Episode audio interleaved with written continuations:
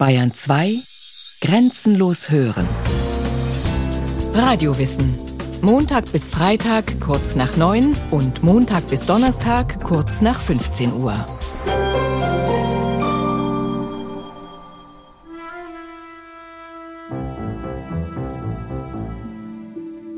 Ah, noch einmal bitte ganz weit den Mund auf. Andorra. Ah, Andorra. So ist gut, mein Freund. So muss es tönen, dass jeder Jud in den Boden versinkt, wenn er den Namen unseres Vaterlandes hört. Ah. Verschluck den Löffel nicht. Andri, so heißt der Held in Max Frischs Theaterstück Andorra, ist Jude. Beziehungsweise er glaubt, er sei Jude und andere glauben es auch. Der patriotisch-antisemitische Arzt, der ihn hier untersucht, hält ihn zunächst für einen ganz normalen Andorrianer. Andorra. Der Name des kleinen Landes Andorra ist austauschbar. Es ist ein fiktiver Staat mit typisierten Menschen, die mächtig stolz darauf sind, Andorrianer zu sein. Ich bin weit in der Welt herumgekommen. Eins könnt ihr mir glauben: In der ganzen Welt gibt es kein Volk, das so beliebt ist wie wir. Ja, ja. Kein Volk ist so beliebt wie wir.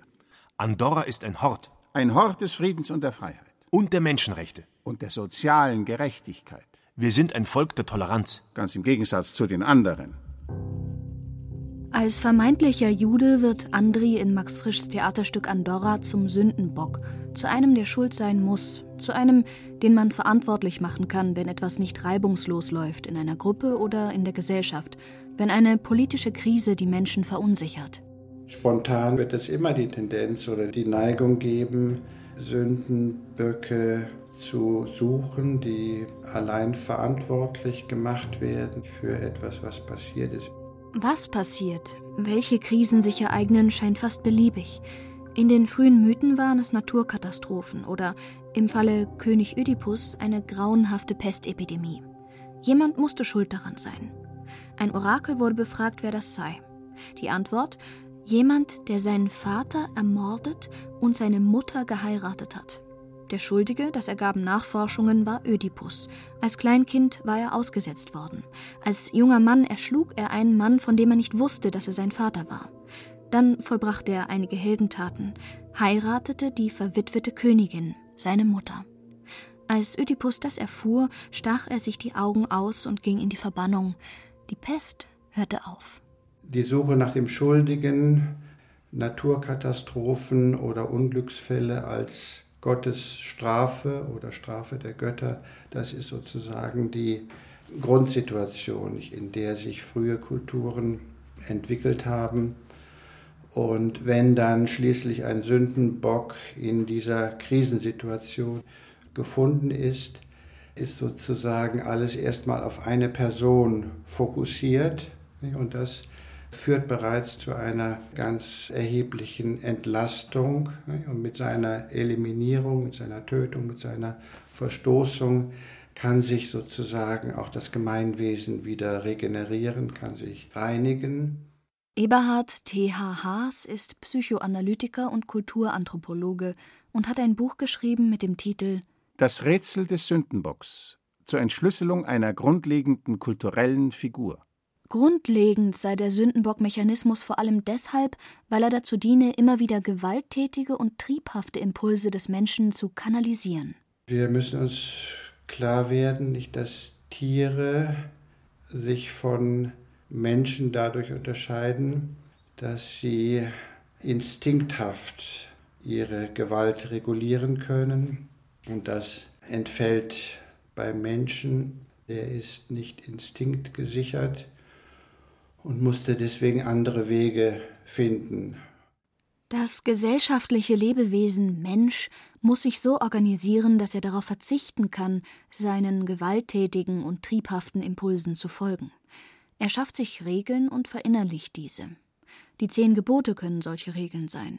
Für die Einhaltung sorgen äußerer Zwang, etwa die Polizei, aber auch innere Nötigung, das Gewissen oder das Über-Ich, wie Psychoanalytiker diese Instanz nennen. Um diesen Gewalt- und Triebverzicht aushalten und ein guter, friedlicher und gesellschaftskonformer Mensch sein zu können, ist es wichtig, das Böse, das Gewalttätige, das Triebhafte, was man an sich selbst unterdrückt, auf einen anderen zu übertragen und ihn damit zu belasten. Kurzum, ich ahne, dass ich unterdrückte, gewalttätige Anteile in mir habe, und das macht mir schlechte Gefühle. Um diese loszuwerden, übertrage ich sie auf andere und erkläre sie für böse. So wird der andere zum Sündenbock. Er ist der Böse und nicht ich. Als Psychoanalytiker versteht Eberhard Haas das als eine Tendenz, die in der Psyche des Menschen eingeschrieben ist.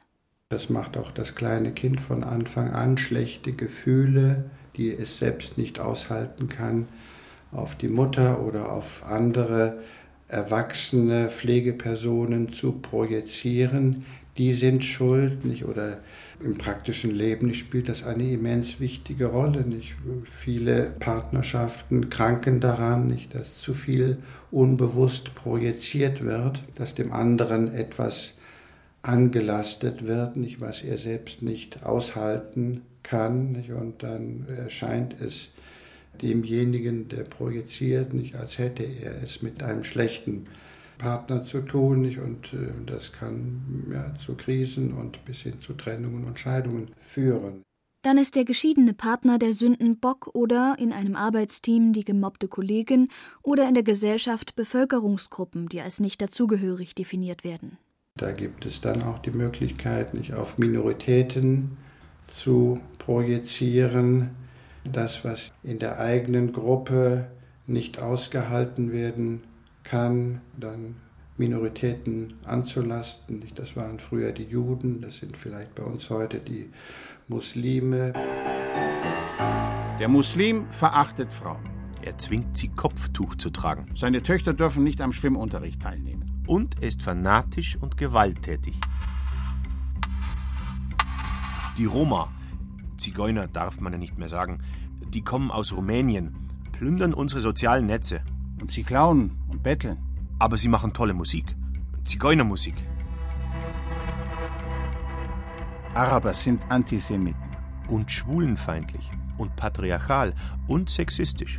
Es gibt halt Mentalitätsunterschiede. Die haben halt eine andere Kultur. Menschen sind verschieden. Aber wir sind die Besseren. Wir sind aufgeklärt. Und tolerant. Und lieben es multikulturell. Bunt statt braun. Da hat sich viel geändert in den letzten Jahren bei uns.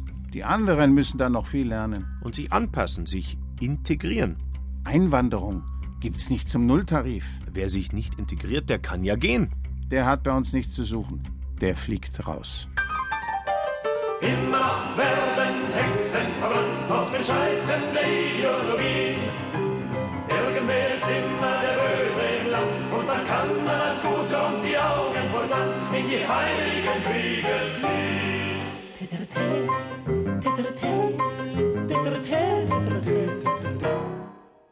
René Girard nennt in seiner historischen Theorie des Sündenbocks drei Bedingungen, die immer wieder dazu führten, Böse zu konstruieren, um sie dann in privaten oder staatlichen heiligen Kriegen zu verfolgen. Erstens. Gesellschaftliche und oder kulturelle Krisen müssen Angst machen. Entweder weil es sie tatsächlich gibt oder weil sie als bedrohlich konstruiert und imaginiert werden. Zum Beispiel Pestepidemien, ein verlorener Krieg, Arbeitslosigkeit, Einwanderung, Verarmung der Bevölkerung. Zweitens. Gerüchte, kollektive Fantasien und Einbildungen, Vorurteile über ein Verbrechen müssen vorhanden sein. Beispiele? Brunnenvergiftung, Verrat, Kriminalität, Betrug, Verschwörungen aller Art, Einwanderung in unsere sozialen Netze. Drittens. Ein Opfer oder eine Opfergruppe muss gefunden und konstruiert werden. Juden, Sinti und Roma, Hexen, Muslime.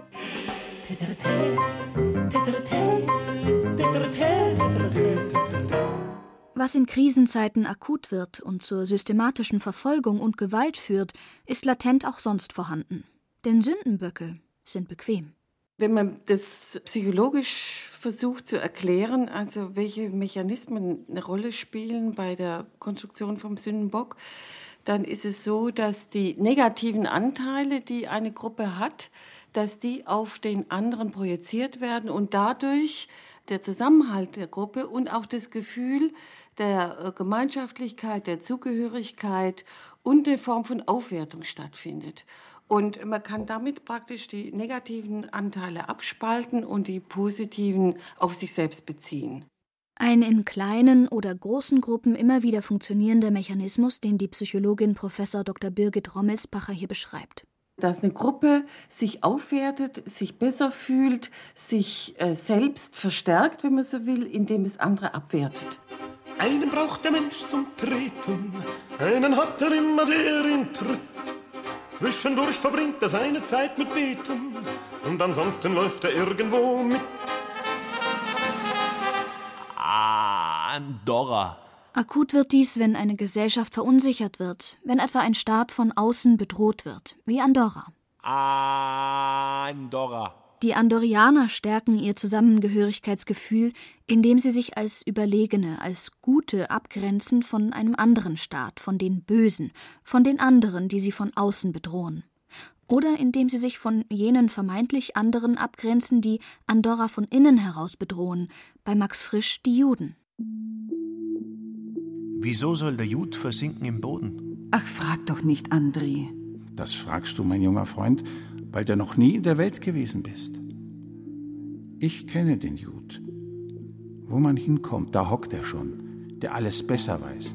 Und du, ein schlichter Andorianer, kannst einpacken. Das Schlimme am Jud ist sein Ehrgeiz. Sie hocken auf allen Lehrstühlen der Welt. Dabei habe ich nichts gegen den Jud. Auch ich habe Juden gerettet, obschon ich sie nicht riechen kann. Warum läuft er denn weg? André, André! Einfach rechts umkehrt und davon. André ist Jud. Was habe ich denn gesagt? Im Spaß natürlich. Der Jud versteht keinen Spaß, das sage ich ja. Antisemitische und rassistische Sündenbock-Konstruktionen lassen sich so variieren, dass sie sich kreativ auf viele Situationen anwenden lassen. Gemeinsam ist ihnen, dass sie die vermeintliche eigene Überlegenheit bestätigen und damit Gesellschaft stabilisieren. Tatsächlich können zugewiesene Eigenschaften, etwa die Geschäftstüchtigkeit der Juden, von den Betroffenen auch übernommen werden. Max Frisch macht in seinem Stück auch diesen Aspekt deutlich. Ich will aber Tischler werden. In den Verkauf. Das liegt deinesgleichen im Blut. Für jede Bestellung, die du hereinbringst mit deiner Schnorrerei, verdienst du ein halbes Pfund. Andri ist kein Jude. Er ist der uneheliche Sohn eines Lehrers, der ihn als jüdisches Adoptivkind ausgibt. Doch Andri wird zu dem gemacht, was dem Klischee, dem Stereotyp des Juden entspricht. Er wird stigmatisiert. Der Tischler, bei dem er in der Lehre ist, folgt dem Stereotyp und weiß, was ein Jude kann. Handeln, schnorren und schachern. Der Arzt hält den Jud für schlau und humorlos, der Soldat für feige. Auch das gehört zum antisemitischen Stereotyp. Noch einfacher ist es, aufgrund von äußeren Kennzeichen zu stigmatisieren. Natürlich sind auffällige Merkmale, die von der Normalität ein Stück abweichen, eher dazu prädestiniert, Stigma-Merkmale zu werden. Aber im Grunde genommen kann äh, jedes Merkmal dazu benutzt werden. Und wenn keine sichtbar sind, werden sie konstruiert. Solche Stigmatisierungen beeinflussen die Wahrnehmung eines Menschen. Jede Handlung, jedes Verhalten eines etwa als Juden stigmatisierten wird den entsprechenden Bildern, Klischees und Stereotypen zugeordnet, die im Denken und Fühlen vorhanden sind. Andri in Max Frischs Theaterstück kann sich nicht dagegen wehren. Selbst die Zurückweisung der antisemitischen Klischees, mit denen er konfrontiert wird, bestätigen die Klischees. Ihr macht es einem wirklich nicht leicht mit eurer Überempfindlichkeit. Erwidert der Pfarrer, der versichert, dass er den Juden, obwohl er überempfindlich ist, bewundert. Andri selbst beginnt schließlich das Stigma zu akzeptieren. Er verhält sich so, wie man es von einem Juden erwartet. Ich werde nicht Tischler. Wieso nicht? Meinesgleichen denkt allerweil nur ans Geld, heißt es. Drum gehöre ich nicht in die Werkstatt, sagt der Tischler, sondern in den Verkauf. Ich werde Verkäufer. Die Konstruktion des Juden, seine Ausgrenzung und Abwertung durch andere und schließlich das Akzeptieren der Zuweisungen machen Andri zum idealen Sündenbock. Und dann kann als Guter und die Augen vor in die heiligen Kriege sehen. Nicht alle Sündenböcke werden sofort totgeschlagen. Ebenso wie es einen alltäglichen, gewaltlosen, scheinbar zivilisierten Rassismus gibt, gibt es auch einen etwas moderateren Umgang mit Sündenböcken. In Athen gab es zum Beispiel das Scherbengericht. Menschen, oft Politiker, konnte man für zehn Jahre in die Verbannung schicken, wenn genügend viele Bürger seinen Namen auf eine Tonscherbe schrieben. Ging ein so bezeichneter Sündenbock nicht in die Verbannung, drohte ihm die Todesstrafe. Kam er zu früh zurück, ebenfalls. Doch immerhin konnte ein solcher Sündenbock überleben. Archäologen fanden bei Ausgrabungen Tonscherben mit Namensaufschriften der Sündenböcke zu Tausenden.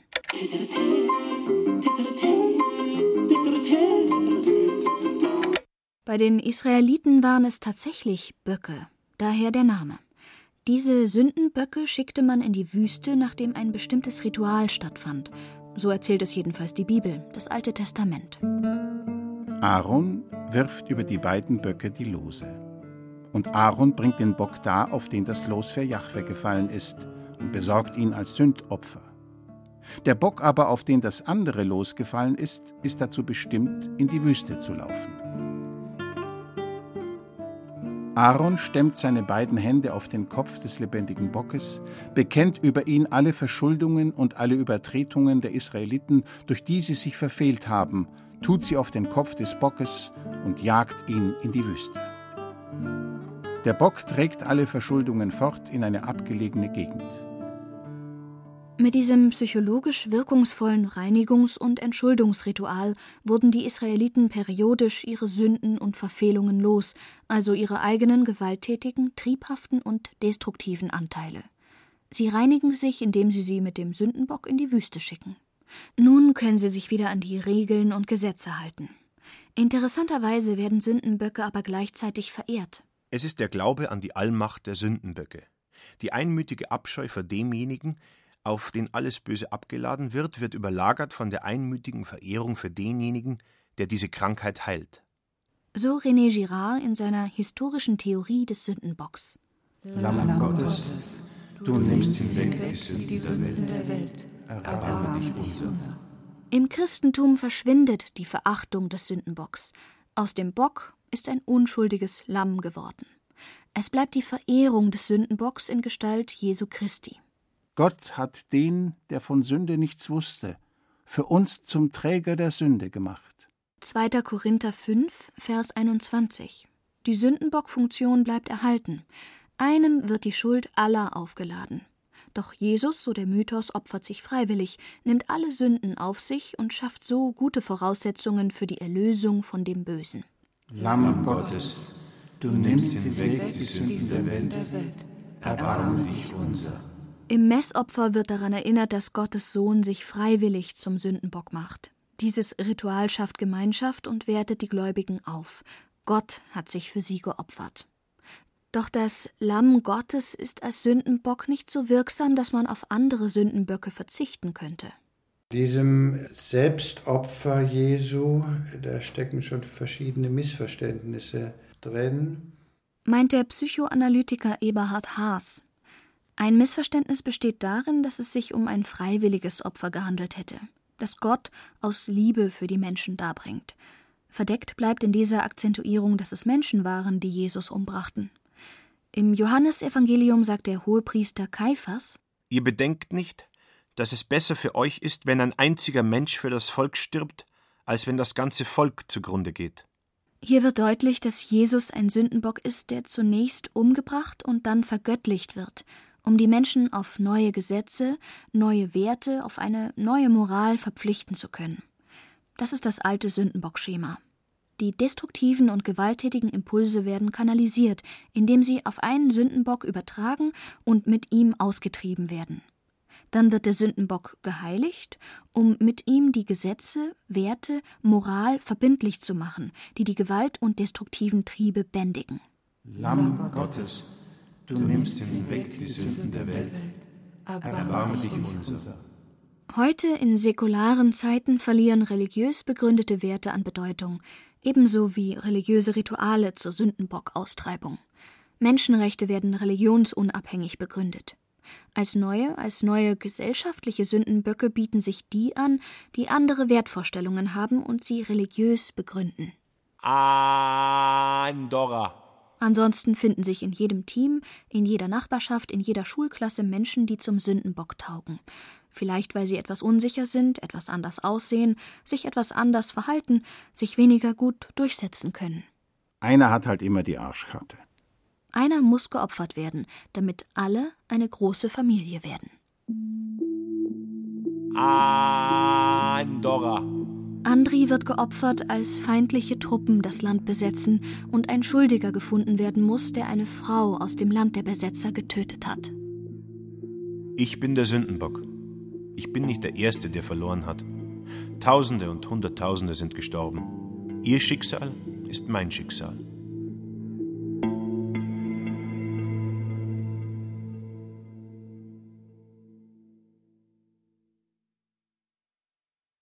Sie hörten Sündenböcke in die Wüste geschickt von Rolf Kanzen. Regie Christiane Klenz. Technik Daniela Röder. Es sprachen Laura Mehr, Hubert Mulzer, Stefan Zinner und Rahel Comtes. Eine Sendung von Radiowissen.